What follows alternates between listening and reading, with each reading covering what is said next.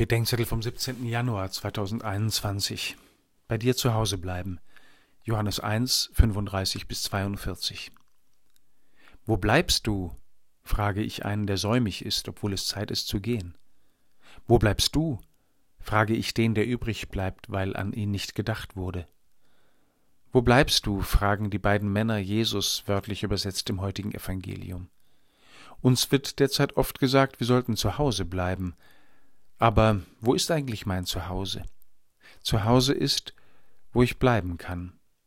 Aber vielen fällt das Bleiben schwer, denn unser Zuhause ist nicht nur unsere Bleibe, es ist auch der Ort, von wo ich aufbreche und zu dem ich heimkomme.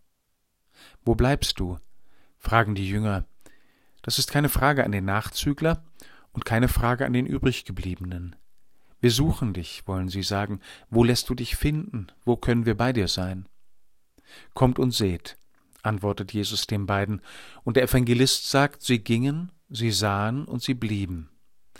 Das ist nicht nur ein Tages, sondern ein Lebensprogramm. Zu und mit Jesus gehen, weil er der Weg ist.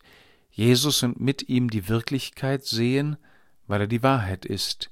Bei Jesus und mit Jesus bleiben, weil er das Leben ist wie er selber sagt. Heute kommt es auf das Bleiben an, darauf, dass ich bei ihm bleibe, auch wenn mir zu Hause die Decke auf den Kopf fällt, darauf, dass ich auf ihn höre wie Samuel in der Nacht, darauf, dass ich mit ihm verbunden bleibe im Leib und im Geist, im Ruhen und Tun.